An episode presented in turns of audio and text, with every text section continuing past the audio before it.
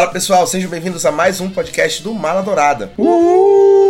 Muito bom dia, boa tarde, boa noite, não importa a hora que vocês estão nos escutando, é um prazer estar de volta para mais um episódio do nosso podcast numerado. Estamos tentando gravar esse podcast já faz um tempinho, ele já está planejado. Coincidentemente, ele foi adiado para que ele saísse nessa semana, que é a semana dos namorados. Não foi planejado, mas deu certo e combinou, que ficou uma fofura, né? O editor tem que estar colocando agora Careless Whisper tocando. Obrigado, editor. Agradecer a edição aí por fazer esse milagre. Ficamos aqui pensando qual seria o conteúdo do Dia dos Namorados e coincidentemente caiu esse podcast que tem tudo a ver. E vamos falar dele, né? Porque nem só de coisas bonitinhas a gente fala no Dia dos Namorados, mas a gente fala também da realidade que é casais e o que é a experiência de ser um casal. E não tem nada melhor do que essa trilogia de filmes para falar sobre isso, que é a nossa queridíssima trilogia do Antes, que envelhece feito vinho a cada vez que a gente assiste, quanto mais o tempo passa. E quem vai falar hoje nesse podcast somos nós. Eu, o apresentador, dessa vez estou me policiando porque eu não posso mais falar o apresentador de sempre. Rafael Mendes. Muito bem, muito bem.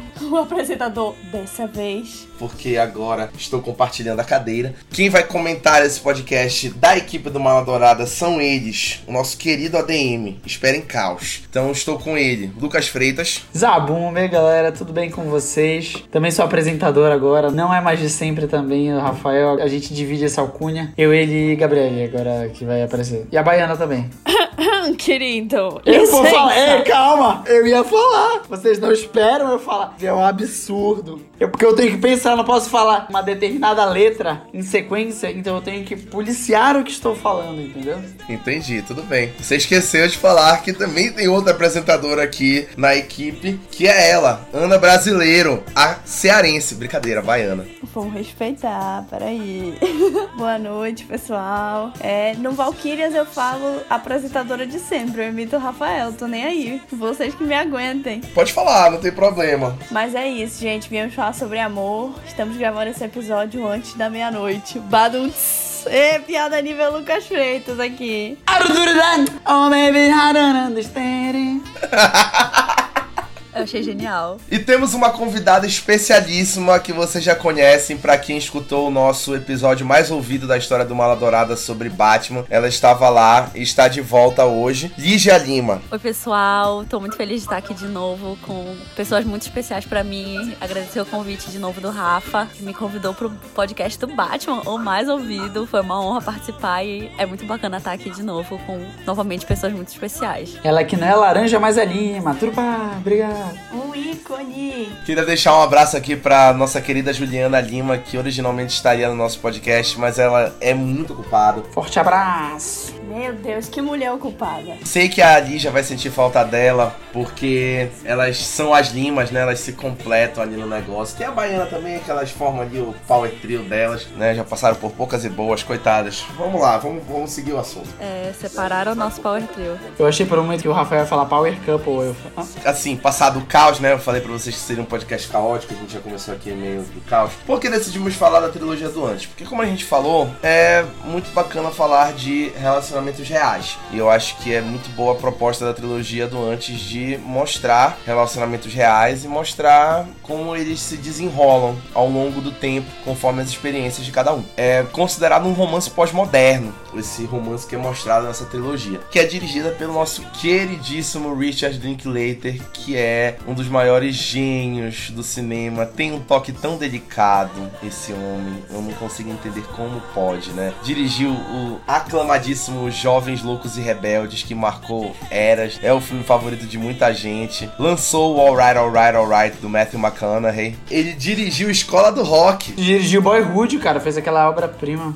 Amo. Dirigiu Boyhood, foi indicado ao Oscar de melhor direção pelo Boyhood e merecia ganhar. Merecia mais do que o Inharito naquele ano. O Inharito, na verdade, não mereceu nenhum ano ganhar, né? Mas esse aí é um tópico ponto podcast. Eita. Mas o Linklater fez aí essa coisa maravilhosa e ele escreveu o primeiro filme junto com uma escritora que é chamada Kim Krizan, que acabou ficando abafada porque os outros filmes o Linklater escreveu junto com as suas duas estrelas, que é o Ethan Hawke, o Daddy do cinema, e a Julie Julie Delpy, que é também uma mulher maravilhosa e linda e que eu respeito mais do que o Ethan Hawke, sobre o qual eu posso falar assim de uma forma mais atrativa. Eles estrelam a trilogia e o segundo e o terceiro filme são co-escritos por eles, que também colocam as experiências deles aí no filme. E é interessante que a gente descobriu, assim, pesquisando sobre o filme, que ele tem um passado um pouco triste quando a gente vai saber por que o Linklater resolveu fazer essa trilogia. A Lígia falou sobre isso no grupo quando a gente estava conversando sobre o assunto. Queria que ela falasse aqui o que foi esse background dessa trilogia aí. Nossa, eu tava vendo uns vídeos no YouTube, né, sobre o filme, curiosidades, etc. E uma das curiosidades era justamente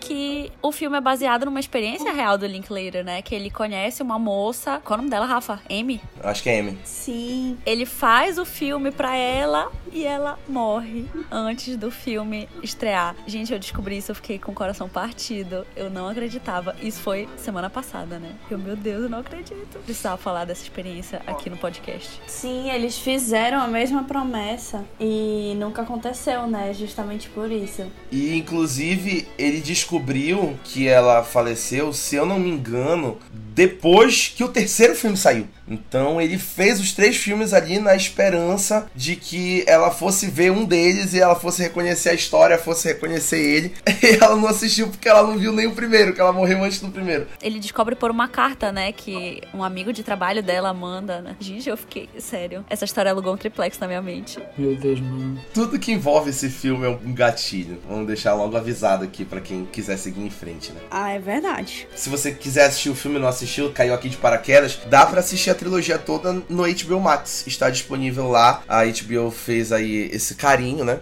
HBO Max sempre servindo o melhor catálogo de streams que tem atualmente. Vamos começar a falar dos filmes em si. A gente começa, obviamente, pelo primeirão, que é o melhor de todos, né? Antes do amanhecer. É assim, uma experiência chocante assistir Antes do Amanhecer, na minha opinião, porque eu acho que ele é revolucionário para o cinema de romance. Não tinha nada igual Antes do Amanhecer e coisas iguais a Antes do Amanhecer começaram a aparecer depois que esse filme saiu, que é um filme de 95 e que mostra os nossos protagonistas, o Jesse, Ethan Hawke e a Celine, que é a Julie Delpy, se encontrando pela primeira vez em um trem em junho de 94. E nesse trem, assim como jovens inconsequentes que eles são, eles decidem passar um dia juntos em Viena, na Áustria. Obviamente o trem tá rodando ali pela Europa. E como a gente falou, ele é inspirado numa experiência de vida do Linklater e ele é marcado porque ele tem uma trama muito minimalista. Então o filme ele é muita conversa, muito monólogo, muito diálogo extenso, com uma cena com um corte longo, na mesma cena acompanhando os personagens falando sem parar, com uma naturalidade, o que é muito impressionante, porque não parece que eles estão memorizando um roteiro, não parece que eles estão ali gravando uma sequência que já estava planejada, parece que está acontecendo de improviso, graças a todas essas características. E eles conversam sobre muitas ideias contrastantes, perspectivas detalhadas sobre a vida, sobre o amor, sobre muitos detalhes ali que envolvem as relações humanas, e ele tem uma impressionante aprovação de 100% da crítica no Rotten Tomatoes. Ele é considerado um dos filmes mais perfeitos já feitos na história do cinema. Eu acho muito legal isso que tu falaste, né? Sobre realmente ser uma trama que é muito fechada neles. Acho muito interessante porque quando a gente vai pegar o filme, se vocês pararem para pensar, tem pouquíssimas pessoas. É um elenco muito reduzido, porque realmente o foco são eles. É a relação deles e o filme é muito imersivo nisso,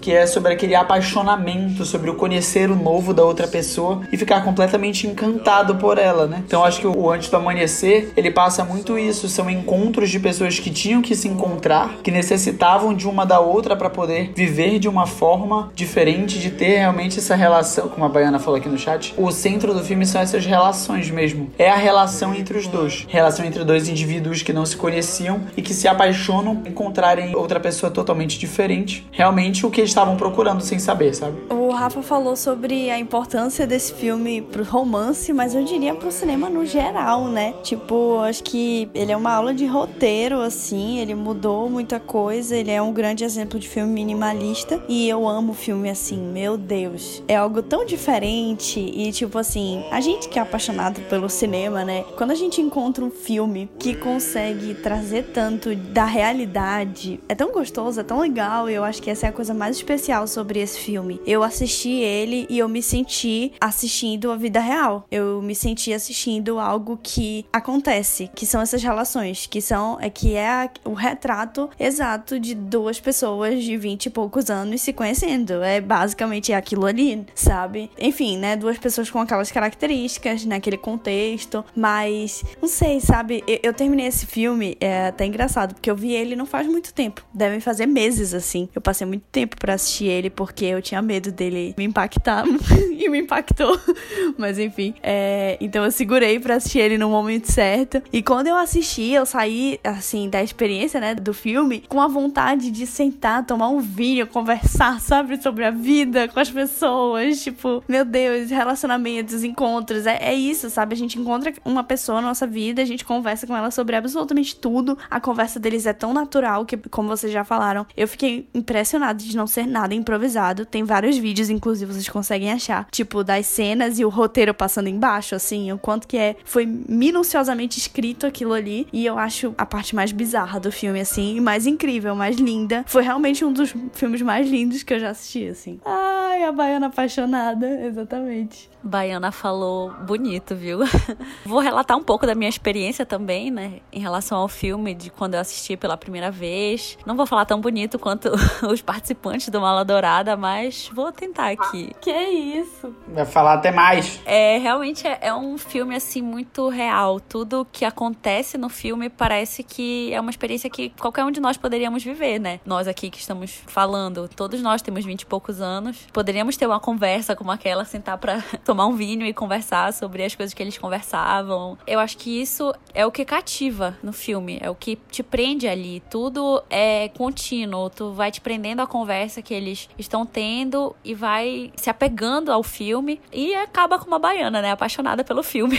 Eu acho muito bacana como eles colocam também ali as experiências deles na conversa, na troca que eles têm mostra ali muito da realidade do jovem da época que mudou muito para cá, para nossa juventude. Afinal de contas, o primeiro filme já tem quase 30 anos, mas tem certos dilemas, certas coisas sobre a relação humana que são a mesma coisa. A gente pode estar falando de uma realidade de globalização que não tinha na época, de questões sociais que não tinham na época, mas que já se debate ali um pouco. Até a própria posição da Celine de ser uma mulher mais segura de si, uma mulher que sabe o que quer, que, assim, nos anos 90 era uma personagem ali que estava começando a ficar popular, vindo das décadas anteriores no cinema, né, mas que se populariza de fato nos anos 2000. Mas a questão da relação entre duas pessoas é a mesma coisa. A gente passa pelos mesmos dilemas, como a já falou, que qualquer um de nós poderia passar, não só viver essa experiência, mas de ter esses mesmos questionamentos, querer ter as mesmas conversas, pensar as mesmas coisas e, como a Baiana falou, querer sentar, tomar um vinho e ficar refletindo sobre o sentido de muitas coisas. Coisas que provavelmente a gente nunca vai encontrar resposta, mas que nunca tinha sido abordado com tanta delicadeza, com tanto respeito, com tanto foco como foi abordado nesse filme, especificamente. O que eu acho interessante, Rafa, como tu falou, justamente sobre a dinâmica entre os dois e sobre essa questão da época, eu acho muito legal o fato de que, tipo assim, vão se criando piadas entre eles e eu acho muito legal o fato dela ser europeia e ele ser americano e eles fazerem piadas com isso constantemente, ou então eles entram num assunto um pouco mais polêmico e aí às vezes divergem de opinião e aí a conversa fica um pouco mais tensa e aí tu fica, meu Deus, pra onde vai? Mas não, eles só estão jogando conversa fora mesmo, sabe? Ou então até o flerte que vai se desenvolvendo durante o filme, né? Que aí eles vão flertando e vai se criando também uma tensão sexual. Mas isso também é muito por conta da química entre os dois, porque o Ethan Hawke e a Julie Delp nasceram um pro outro. É um absurdo que eles nunca oficialmente tenham tido nada. Oficialmente. Ah, oficialmente, eu ia falar Porque isso. não é possível, cara. Ah, a gente já foi ficando aqui. Eles têm muita química nesse filme, muita química. Dois garotos, assim, parece que estão descobrindo o mundo enquanto eles estão atuando ali descobrindo o mundo. É muito doido, sabe? E eu acho que é o que a grande vantagem do filme é também os dois ali com uma interação perfeita. O que faltava pro Linklater ali era os dois encaixar junto com ele. Perfeito. Até a caracterização dele, tipo, ela não tá super maquiada, ela tá com o cabelo cabelo natural, assim. Eles passam uma noite toda vagando, entendeu? Tipo, sabe assim? Eles parecem pessoas normais, eles não parecem atores, entendeu? Até o Ethan Hawke não tá tão bonito quanto ele foi ficar depois. Eu acho, pelo menos, na minha humilde opinião. Enfim, eles parecem pessoas comuns. É verdade, eles poderiam ser nossos amigos, assim. A caracterização, eu achei que ela foi muito, assim, também pro lado do Jesse ser estadunidense e se vestir como estadunidense na Europa, porque, querendo ou não, dá pra a gente diferenciar, né? Eu achei bacana isso no filme também. E a Celine como europeia, né? Do vestidão, assim, ela usa folgadinho e tal, cabelo natural. Ela andando como ela é, assim. O filme passa meio como se fosse uma ideia, tipo, de meia-noite em Paris, né? Tanto que eu sinto muito que Meia-Noite em Paris bebeu muito dessa fonte do que Antes do Amanhecer trouxe, de ser um romance focado em duas pessoas, verdadeiramente expressar o que elas estão sentindo, como elas estão se conhecendo e tudo mais. Então, realmente eu vejo como a trilogia do Amanhecer, do Antes de que do Amanhecer, a trilogia do Antes, ela Amanhecer parte 1 e parte 2 só tem dois, não é trilogia. A trilogia do Antes, ela, ela impactou na indústria mesmo. Amanhecer não tem três, não tem três, só tem dois, gente. Mas poderia ter. Depois de todo esse sucesso estrondoso, eles, assim, pensaram em fazer mais um dessa trilogia, que virou a trilogia depois.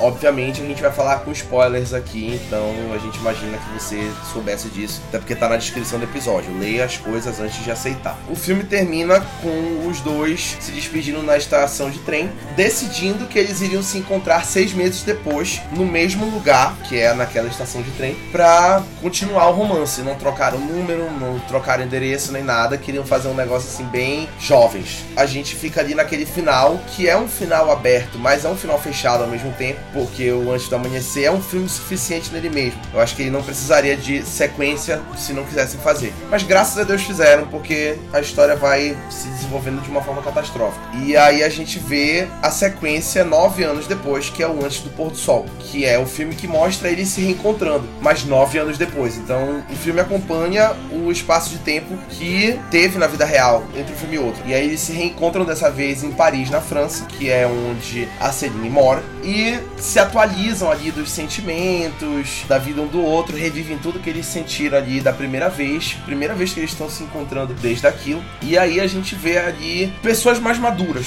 nove anos depois, tem ali já novos relacionamentos, escolheram suas carreiras e tudo mais, e aí a gente vê a química do mesmo jeito, mas um roteiro muito mais maduro. E a gente sabe, como falei no começo, que o Ethan Hawke e a Julie Delp colaboraram no roteiro com o Richard Linklater dessa vez. E aí eles colocaram muito de experiências pessoais e um negócio muito específico é que o Ethan Hawke colocou muito do divórcio dele com a Uma Thurman no roteiro do filme. Para quem não sabe, o Ethan Hawke e a Uma Thurman, a nossa querida noiva de Kill Bill, foram casados, tem uma filha inclusive que é a Maya Hawke que é a Robin de Stranger Things, para quem acompanha. A gente vai fazendo conexões aqui com várias coisas, porque a gente tem conteúdo, né? Eles tiveram ali o divórcio deles nesse período que o Antes do Pôr do Sol estava sendo produzido, e o Ethan Hawke colocou muito dessa experiência de divórcio no roteiro, para começar a construir ali o resto da relação do Jess e da Celine. E aí a gente já fica meio assim, a coisa tá ficando um pouco crítica aqui nessa trilogia, né? Tá ficando um negócio meio doido. E a Judy Delp,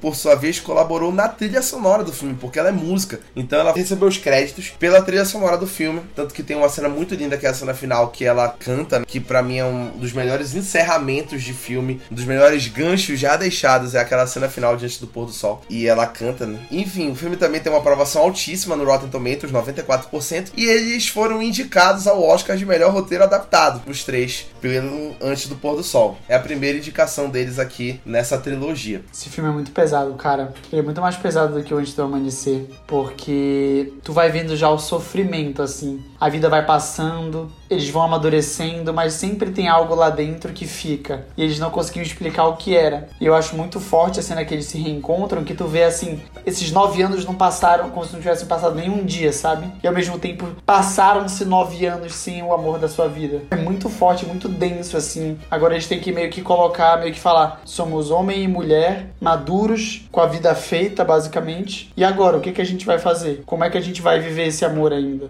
Eu acho muito, muito pesado mesmo, assim. É um filme que tu assiste, tu tem que ficar o dia inteiro olhando pra parede, assim, falando, caramba. Eu acho que esse filme mostra que a vida é dura, sabe? Dá pra tu viver uma história de amor, o amor realmente acontece, mas não é tão fácil. É uma coisa que, tipo, exige renúncias, é uma coisa que exige sacrifícios. Esse encontro nove anos depois simboliza muito isso. Acho intrigante como o Linklater gosta de contar essas histórias contemplativas, né? De mostrar a evolução da humanidade. O Boyhood foi incrível, né? Porque ele filmou 12 anos com os mesmos atores, já tinha sido ali um absurdo. Na verdade, o Boyhood veio depois da trilogia do Antes, mas a trilogia do Antes ela é muito contemplativa porque o Ethan Hawke e a Judy Delp tinham a mesma idade que os seus personagens conforme eles foram fazendo os filmes. Então não eram filmes só sobre a gente ver a evolução de pensamento maturidade e sentimento dos personagens, mas dos próprios atores também. Então a gente via os atores amadurecendo ali junto com os personagens que eles estavam interpretando. E igual no primeiro filme, eu acho que esse segundo mostra muito bem isso, essa evolução de pensamento. Conforme o tempo vai passando, o mundo vai evoluindo e a mente deles vai evoluindo e eles vão adquirindo as experiências das novas relações que eles construíram. E é muito parece muito real, de novo, como a gente falou no primeiro filme, porque parece que eles evoluíram daquele jeito, o Ethan Hawke e a Judy Delp. Cara, o segundo filme, ele despedaçou meu coração, justamente pelo que eu falei, né, lá no começo, que o Jesse, o segundo filme começa com o Jesse na sessão de autógrafos, né, do livro dele, que ele escreve sobre a história dos dois, né, sobre o que eles viveram e tal, lá em Paris, ele tá em Paris, no caso. A Celine vai lá, ela sabe, né, da sessão de autógrafos, ela vai lá ver ele para reencontrar ele e tal, reconhece ele. E isso não aconteceu na vida real. Quando eu descobri isso, o segundo filme ficou assim uma outra experiência para mim. Se tornou algo completamente diferente. Mas é muito bacana realmente ver que eles amadureceram, né, como vocês falaram, eles amadureceram durante esses nove anos, mas ainda tem o mesmo amor jovem adulto que eles tinham nove anos antes. E eles continuam apaixonados. O Jesse já tem um filho, né, de um, um outro relacionamento e ele continua apaixonado por ela e vice-versa. Então eles vivem, né, uma nova experiência, talvez semelhante ao Antes do Amanhecer, mas de uma forma mais madura. Perfeito, Elija. Eu ia começar falando isso, que eu acho que esse filme é um filme mais maduro. É muito mais sobre o desenrolar das coisas do que realmente sobre eles dois. Quando eu terminei o filme, eu fiquei, ai, que merda, eu odeio a humanidade. Mentira, mas eu fiquei muito chateada, sei lá, eu não tinha gostado. Depois, né, quando a gente digere ele, quanto mais eu penso nele, mais eu gosto dele, assim. Ele já conseguiu ficar no mesmo nível do primeiro para mim, no nível de que eu gosto de como eles vão entregando as coisas de forma devagar. É aquele primeiro contato, e aí, como é que estão as coisas, não sei o quê. E aí o Jesse demora para falar que ele é casado, mesmo ela sabendo que ele é casado, e ela precisa abordar isso porque homens. E aí ele fica tipo, ah, é, realmente não queria falar e tal. Também no momento que abordam sobre, e aí, você foi no aeroporto? Não, não fui, né? E aí depois ele fala, não, realmente eu fui e tal. Todo esse desenrolar, assim, que de novo, muito natural e muito genuíno, que eu acho mais massa desse filme. É até é engraçado, né? Esse filme, ele não tem tanta passagem de tempo, quase nenhuma, assim. Ele é real, parece ser numa pisada só, assim. A única passagem de tempo que tem, eu acho que é no barco. Depois de uma mega conversa que eles têm lá. Rafael me corrija se eu estiver errada. Mas é isso. Ele é um filme quase todo em tempo real. Pois é. E aí é engraçado como só naquele tempo de filme que não chega nem a ser duas horas de filme, eles conseguem primeiro entregar uma coisa e depois, tipo, se abrirem assim, como até tem um momento que eu acho muito engraçado também, que eles falam sobre quantas vezes eles transaram da outra vez, e ela fala, ah, eu nem lembro e tal, e depois ela, tipo, não, eu tava mentindo, é claro que eu lembro, é claro que eu sei exatamente o que aconteceu. Então, nossa, o quão, o quão real é isso, sabe? Quantas pessoas são assim e o quanto que eu acho que é mais maduro, justamente porque eles tomaram decisões nas suas vidas, né? Ela tá com um namorado que, enfim, ela fala que é um relacionamento bom, mas que ela não tem certeza e tal, e ele já tem um filho, tudo, mas sempre tiveram aquela pulga atrás da orelha, né? Sobre quanto um ao outro. Eu não sei, eu acho que é muito sobre seres humanos e. Ai meu Deus, eu já ia meter um a monogamia.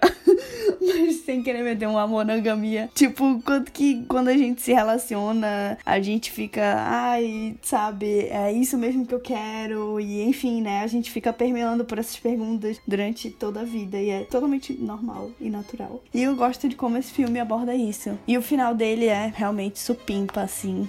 A parte que ela canta eu fiquei meio, né? Tá, né? Beleza. Ela canta, ai, ela tinha que cantar. Mas é legal. Vocês me deixaram na bad, que eu fui pensar agora que tudo isso que acontece nos dois próximos filmes é tudo que o Linklater queria ter vivido com ela. É, isso me destruiu agora. Vocês deixaram a minha noite pior. Não quero mais gravar isso, tchau. Mais tarde a Lígia vai postar um TikTok sofrendo por conta dessa tua frase. Essa é tua frase que vai destruir ela mais tarde no TikTok. Tá merda. Rafael, tu disse come a alma. A Baiana falou da monogamia, eu já ia achar que ela ia falar assim, é porque a monogamia é o problema do capitalismo, não sei o quê. E ela ia fazer o discurso do Twitter, né? Porque o Twitter ele é assim. E aí eu fiquei com medo dela meter esse papo. Eu ia ter que agredir ela virtualmente, sei lá, de alguma forma. Que ela ia tentar vir convencer aqui de poligamia. Mora dessa, 2022. Não, não, peraí, pô. Bora respeitar. Eu só acho que é muito coisas que permeiam, né? A prática da monogamia, esse filme. O Lucas com certeza ficou convencido aí pela tua fala. Ele já desistiu da monogamia, com certeza, Ah, ali. é? Na Gentil Bittencourt pra Ah, caramba. com certeza. Não entendi nem o que tu falou, tua adicção agora. Me, me perdi, fiquei todo perdido. Nem eu desisti da monogamia, imagine. Belo argumento, Baiana, belo argumento. A Lígia deu uma fungada aqui, eu acho que ela tá chorando, pessoal. Então, Passando mal aí, mano. mandem pix pra ela, depois a Lígia vai deixar o pix dela lá no, no Instagram dela. O Instagram dela tá aqui na descrição, por favor. Qual é a tua linguagem de amor, Lígia? Ah, é um pix. Pro podcast do Dia dos Namorados, nós convidamos uma solteira pra participar aqui com a gente. É verdade, porque aqui tá todo mundo comprometido do, do Mala Dourada, mas a Lígia está solteira. Então a percepção da solteira, né, sobre aí os filmes. Treinador não joga, né, gente? Tinha que estar por aqui. Fica o recado, aproveitei ainda pra dar o recado. Solteira assim, sozinha nunca, né, Lígia? É isso aí, Lucas. Olha, esse podcast está saindo na sexta-feira, dia 10. Dá tempo ainda de você almoçar com os Lima aí no domingo. Com certeza. Almoço de domingo que já vira almoço também de é, relacionamento. Meu sonho. Escutar aquela piada do tio Nelson na mesa, pô, mano, não tem preço, Cara. velho. É uma experiência, olha. É só ganha e ganha. De fato, é uma experiência. Estão perdendo aí uma oportunidade única. É verdade, olha. Bodybuilder, costas lindas. Mandou um costas lindas, foi forte. Aspa do costas lindas foi forte. Ela humilhou a gente agora com o muque dela. Eu sempre elogio a Lígia, eu sempre digo que a costa dela é muito bonita. Tenho inveja, velho. Eu queria ter uma costa bonita assim. Eu olho pra minha costa, eu fico incomodada. Já que a gente tá falando da Lígia, eu preciso dizer, quando eu tô na academia fazendo uma série difícil, eu penso, a Lígia já passou por isso. A Lígia passa por isso, entendeu? E ela consegue. Tô lá no treino de perna, agachamento, eu fico assim, eu penso, a Lígia desistiria desse agachamento livre aqui? Não. Nunca. Não, então eu vou Nunca. fazer. Eu vou orgulhar ela. Parece que ela materializa na minha frente e fala: Não desiste, juro, tu consegue, vai. Vou, vou te gravar pra fazer um TikTok depois. Ela fala assim pra mim. A gente fez um merchan aqui, gente. Por favor, se você está solteiro, ficou interessado, entre em contato no Instagram. WhatsApp 991. Sacanagem.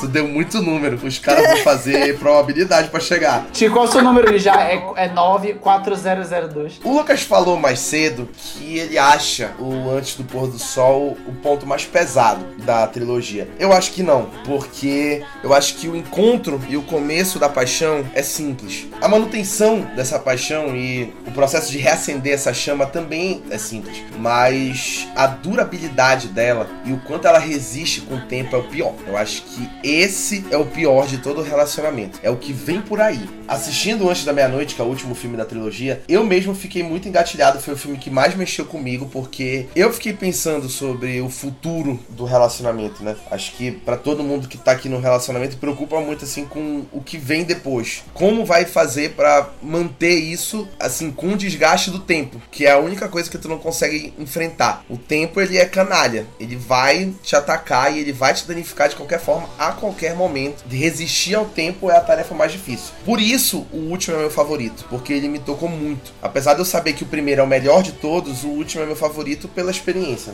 Mais uma vez, nove anos depois do Antes do Pôr do Sol, então ele saiu em 2013, e aí a gente vê o Jesse e a Celine casados juntos. O Jesse se separou da primeira esposa dele, que é a mãe do primeiro filho. Teve um casal de gêmeos com a Celine e eles moram juntos na Europa. Ele é escritor, ela segue a carreira dela, não lembro o que ela é, acho que ela é professora, né? Alguma coisa assim. Eles estão ali, o filho dele estava passando as férias ali com ele por um tempo voltou para os Estados Unidos, onde ele mora com a mãe dele. E aí a gente vê o Jesse e a Celine na Grécia, com os filhos deles, né? Assim, com as filhas, né? A partir do, do começo do filme logo. E aí a gente vê o filme explorando muito essa relação tripla entre romance, amor, que são coisas diferentes, a gente sabe disso, e a idade, né? O tempo que vai desgastando. Essa é a maior bilheteria da franquia, dos três filmes. É o filme que mais faturou na bilheteria. Ele tem 98% de aprovação no Rotten Tomatoes, é o segundo mais bem avaliado dos três. E mais uma vez, o trio foi indicado ao Oscar de melhor roteiro adaptado. Como eu falei já, foi o filme, tipo assim, que me deixou com vontade de tomar o vinho, como a Baiana falou. Os outros eu fiquei assim, poderia ter tomado um vinho no primeiro, poderia ter tomado um vinho no segundo. No terceiro eu fiquei assim, cara, se eu não tomar esse vinho, eu tô na merda. No terceiro, o Rafael terminando o filme já abrindo a taça assim de vinho. Cara, é muito forte. A conversa que eles têm no quarto é muito forte. Conversa? Conversa? Assim, não é uma conversa. Ou né? se isso é uma conversa, eu sou um amendoim, mano. Não é uma conversa, né? É um debate. Cara, é, é um filme muito forte. Um debate não, amigo. briga que eu Eu tô É uma né? Eu tô briga, eufemizando. é uma briga. Esse filme ativou gatilhos em mim que só Deus sabe, assim. Eu acho que a partir do momento que o segundo filme a gente comentou sobre o amadurecimento, eu acho que o terceiro filme é muito sobre imaturidade. Porque. eu vou explicar por quê. A gente vê eles mais velhos, né? A gente vê eles já, pô, pessoas adultas, formadas com filhos, casados, mas a gente vê que ninguém tem a fórmula. Ninguém tem a fórmula do casamento, ninguém tem a fórmula de como, tipo, manter as coisas, sabe? A gente pressupõe que quando a gente chegar lá, a gente vai saber o que fazer e só mostra como, tipo, não, ninguém sabe e todo mundo tá descobrindo, sabe? A gente descobre no caminho e eu acho que é isso em vários aspectos, tanto com o casamento, como o amor deles, tanto também a forma de criar os filhos, que isso é muito abordado por eles, né? Na briga, tudo, ele é, sem saber o que fazer em relação ao filho dele, tá com medo de perder anos longe do filho, mas também ama muito as duas filhas e não quer deixar a mulher dele, e ela não consegue entender um pouco do lado dele, mas ela também, enfim, né? Não vamos entrar nos pontos da briga, mas eu acho que é muito sobre isso, eles tentando decifrar de que forma levar essa parada, mas assim, é uma cena que é muito forte, muito forte. Eu, eu só de lembrar dela eu fico nervosa aqui, gente. Foi algo assim que me tocou muito emocionalmente, porque eu acho que é muito isso, mas também dá muito pra ver o quanto que eles falam coisas da boca pra fora, o quanto que eles falam coisas tipo, eu não te amo mais, e sai do quarto, e parecem duas crianças, entendeu? Então, o quanto que a gente deixa, sei lá, né, as coisas chegarem em níveis e perde a maturidade, até perde a sensibilidade nesses momentos. Eu acho que é um pouco sobre isso esse filme. Baiana cantou aí a bola. Ela descreveu o filme perfeitamente. Eu vou dizer que eu odiei o filme no sentido de que eu esperava muito que eles fossem ter um relacionamento lindo e feliz e finalmente eles puderam estar juntos, então eles são uma família feliz com filhos deles e o filho dele do relacionamento passado. Essa era a minha expectativa e não é isso que acontece, né? Foi uma quebra total de expectativa, né? Dessa expectativa e eu acho que é isso que, de certa forma, foi o que me cativou pra ver o filme, ver o desenrolar da história. Ver o contrário do que a gente esperava, né? No caso do que eu esperava, pelo menos, como, sei lá, uma pessoa romântica que espera que o casal vá ser feliz para sempre e tudo mais. Não é o que acontece. É, ele quer passar o tempo com o filho dele, né? E ele mora com a mãe nos Estados Unidos. Então, ele fica dividido na família nova, digamos assim, né? Com as duas filhas dele, da Celine, e o filho do antigo relacionamento. Então, ele tem que se dividir. Nesse meio tempo, ele tá enfrentando as dificuldades lá no relacionamento, né? E essa é uma das dificuldades também. Ver tudo isso, assim, vai levando a gente sempre a querer mais, querer mais. Todos os diálogos, em todos os filmes, né? Isso é algo comum. Em todos os filmes, vai fazendo com que a gente queira sempre mais, queira mais. O último filme foi em 2013, né? Já faz nove anos. Podia ter um, um quarto filme? Não? Eu super apoiaria. Depois da Aurora Boreal. É. Porque eu acho que esse filme é um pouco menos denso, realmente. Porque pra mim é um filme que ele exprime realmente a realidade. E eu vejo que as pessoas olham pro filme, eu vejo vocês falando, vocês veem muita tristeza beleza nisso, né? E vendo, tipo, a maturidade deles e tudo mais, partilha pessoal, assim. Mas no momento que eu fui vendo o Antes da Meia-Noite, olhava assim e falava, cara, eles não estão entendendo a felicidade. Eles não conseguem ver a situação que eles estão inseridos e tratar isso com felicidade. Claro, eu não tô falando que eles não vão brigar, que eles não vão ver as diferenças, que realmente a, a, o tempo é, vai pesando, que as diferenças vão surgindo e se você não tiver uma boa, uma boa capacidade de lidar com elas, ela realmente deixa marcas. Que nós podemos ver que dentro do relacionamento deles, eles têm marcas disso, né? Mas eu acho que o último, ele consegue trazer muito, muito reflexo do que é o amor, né? É, sendo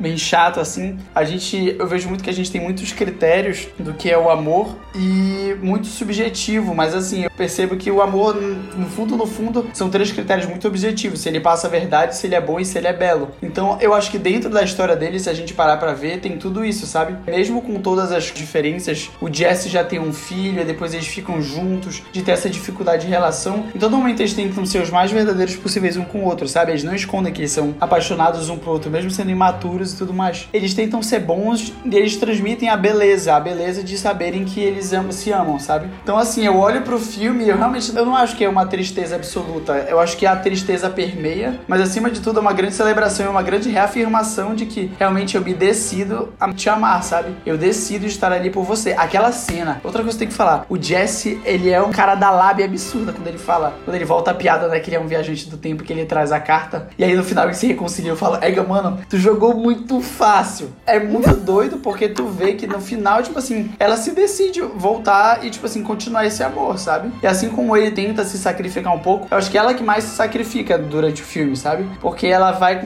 contra tudo e, e tipo assim, tenta se doar, voltar a se doar o máximo. Sei lá, eu acho uma, uma grande celebração, acho bonito, assim. Esse filme, diferente dos outros dois, ele tem mais personagens também. A gente tem mais cenas deles interagindo com outras pessoas, né? Tem aquela cena do jantar que tem três diferentes casais ali sendo retratados e tipos de amores diferentes. Então eu acho que, como tu falaste, Lucas, esse filme eu acho que ele é até mais um pouco impessoal em relação ao casal protagonista, sabe? Eu acho que ele é mais sobre o amor no geral do que sobre a história deles dois. Eu ia comentar o final, eu acho que a gente tem que comentar o final dele, o final da trilogia. Tudo se resume ao fato de que o amor é uma escolha eles escolhem, sabe, continuar ali e renovar aquilo de alguma forma e, sabe, se perdoar também, porque eles falaram muita merda um pro outro, né? Então, se perdoar por aquilo e eu concordo contigo que é algo bonito, mas a cena da briga me toca muito negativamente, então fiquei muito triste, ela é muito pesada. Mas eu também concordo contigo, cara. Eu acho que tem poucos exemplos de filmes assim que exploram o amor dessa forma, dessa forma tão real, tão, sabe, palpável. Acho que o único filme que retrata muito bem é questão de tempo, né? Eu acho que é perfeito.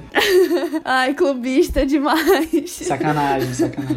Mas tem razão, também é um filme bom. Não, só vê a parte boa. Eu acho. A parte ruim do filme é quando ela fala, tipo assim, sobre lidar, mas é sobre terceiros, né? Quando o pai dele morre. Eu vou ser cadela desse filme até o final da minha vida. Eu quero casar num dia de chuva. Ai, não, a gente vai Isso pegar chuva. Peraí, Lucas. Ai, Ai não. não. Peraí, pô. Eu achava que eu ia toda bonita. Tudo tem limite. Todo... Mas o local pode ser coberto, gente. Vocês não pegaram. Toda uma produção que as meninas vão fazer pra ir pro teu casamento e tu vai meter um dia de chuva. Ega, tu é um sensível, vou te né? contar. A cena que mais me tocou é a cena final, que a gente tá falando extensivamente aqui. Quando ele vem com esse papo de viajante do tempo e ela rejeita e tudo mais, dizendo que tudo que ele fizer não vai ser a realidade que ela quer. Vai sempre ser essa imperfeição. E aí ele fala: é imperfeito, mas é real. Que é exatamente o que vocês falaram, né? É realmente sobre tu tentares, né? Sobre tu fazeres sacrifícios para estar com uma pessoa, para viver uma vida a dois e não vai ser perfeito, né? Mas não adianta ficar vivendo num mundo que tu gostaria que fosse, enquanto tem um mundo para ser vivido aqui, para criar as relações e tudo mais. E esse filme é o muito tocante para mim, muito mesmo. Essa experiência assim, esse medo que eu particularmente tenho do que será o futuro e que vai ser um desafio, né? Que é como vocês falaram, a gente não sabe o que fazer quando chegar lá. A gente acha que a gente tá pronto, mas a gente não tá pronto, não vai estar, né? A gente só vai saber como vai ser quando a gente estiver passando por isso. Foi um encerramento brilhante, na minha opinião. Esses tempos eu tava rezando, partilha tem uma passagem que tem uma, com muitos tempos que é, não lembro de qual livro é, mas ela fala tipo assim, não fique clamando tanto tempo pela alegria, tipo, apenas viva, entenda que você é alegre e viva a alegria. Então, tipo, acho que a gente idealiza muito sobre o amor, fica, ah, eu quero viver um amor perfeito, quero ver tudo, e a gente esquece de amar, pô. Então só não chorando, pô. Fiz a baiana chorar.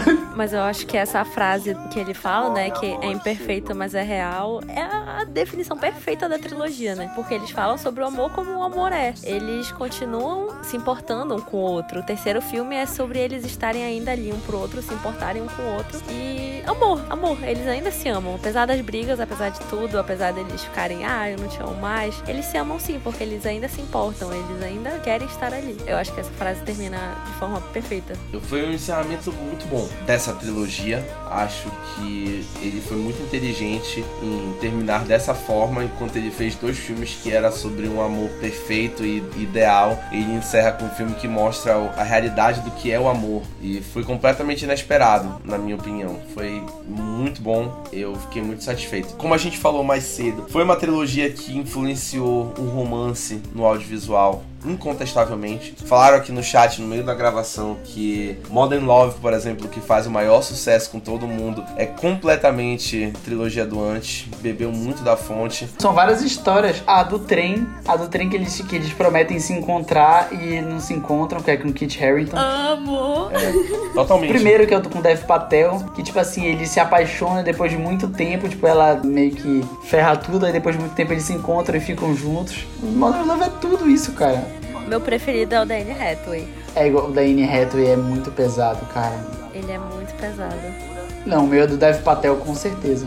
O meu é da Julia Gar, credo. Inclusive, a gente vê muito perto, mas se a gente chegar mais próximo do primeiro filme, a gente encontra uma referência clara, que é Encontros e Desencontros. É muito antes do amanhecer, totalmente, que ganhou o Oscar de melhor roteiro. Então, é muito antes do amanhecer aquele filme, é completamente Sofia Coppola bebendo da fonte do Richard Linklater. Então, o cinema de romance ficou completamente diferente daquela coisa fechada sobre um romance clichê, sobre aquelas coisas que é o conto de fadas, que é irreal e dá pra gente uma ideia irreal, mas que é bacana sonhar um romance legal, mas é também bacana a gente saber como as coisas acontecem de verdade. Foi muito bom esse filme ter chegado para mostrar como é o romance de verdade, porque a gente aprende muito com o audiovisual sobre as coisas que a gente quer, as coisas que a gente gosta, as coisas que a gente espera. Então, foi muito legal essa trilogia ter aparecido para ensinar isso pra gente, para dar essa visão completamente realista e justa do que é o amor. E assim a gente encerra o nosso podcast sobre a trilogia do Antes. Foi uma experiência muito legal, acho que para todo mundo que tá aqui falar sobre essa trilogia e revisitar o amor. A gente teve momentos aqui de muita fraqueza para todo mundo. Acho que todo mundo ficou mal aqui, muito mal em algum momento, ou bem, mas é como já havíamos aprendido indivertidamente. Tudo que é feliz é precedido por um momento triste. Não há nada triste que não vá se tornar algo feliz depois. Ali já foi pegada, cara. Me encerra, me encerra. Peraí, Rafael, tu também. Chegaram exatamente no ponto que não podia Rafael jogou chegar. muito baixo Não agora. pode falar de Pixar, né? Falar de Pixar também é um pouquinho complicado. A gente aceita o amor que a gente acha que a gente merece, assim. Pronto, agora a gente é infinito. Cara, é eu teria isso. uma blusa com essa frase. Ah, eu amo pronto, esse filme. Acabou, acabou, acabou. Eu amo esse filme. Agora eu vou chorar. Desculpa ter falado sobre divertidamente, gente, é porque tá chegando a estreia do Lightyear, eu tô um pouquinho tocado, que eu sei que eu vou chorar nesse filme. Queria agradecer a o Mala DM que veio aqui, a Baiana e o Lucas estavam muito empolgados pra gravar esse podcast. A Baiana assistiu todos os filmes e ficou comentando lá no grupo. Agradeço muito a eles pelos comentários. Eles foram covardes hoje, assim como a Lígia também, que falou coisas muito bonitas, ficou tocada em vários momentos e trouxe aí a percepção da mulher solteira em 2022 com a experiência aí da trilogia do antes. Eu queria agradecer por esse convite, né, que aconteceu logo após o podcast do Batman. É sempre muito, muito divertido gravar com vocês, estar com vocês. E dessa vez não podia ser diferente, apesar de ter sido um tópico bem sensível para todos nós, né, do grupo. Mas foi muito divertido e eu amei participar, adoro essa experiência com vocês sempre. Muito obrigada, Rafa, pelo convite. Basicamente, o que todo convidado quer dizer quando ele fala isso da gente é que a gente precisa de terapia. Sim, o Mala Dourada precisa de terapia. Nós precisamos nos tratar. Especialmente nós três que estamos aqui. Terapia é necessário. Recados de sempre. Continue acompanhando nossos conteúdos. Críticas saindo em tempo real aí no feed. Especiais, arquivos da mala, dossiê. E os nossos podcasts também. Sigam o nosso Encena. Estamos fazendo Encena de Obi-Wan Kenobi da Lucasfilm e de Miss Marvel da Marvel Studios. Estamos acompanhando as duas. Em julho teremos episódios novos de Ohio, 30 minutos de soco sem perder a amizade, os melhores e piores filmes do mundo e Valkyrias, claro. Eu sei que vocês estão com saudade do Valkyrias. O Valkyrias vai voltar. Eu não sei o que as meninas estão aprontando, mas eu estou com medo. Fiquem ligados no maladourada.com.br. Fiquem ligados no YouTube. Continuamos prometendo no YouTube. Vai acontecer uma hora. A gente tem que pegar vocês de surpresa, entendeu? Chega, chega de prometer.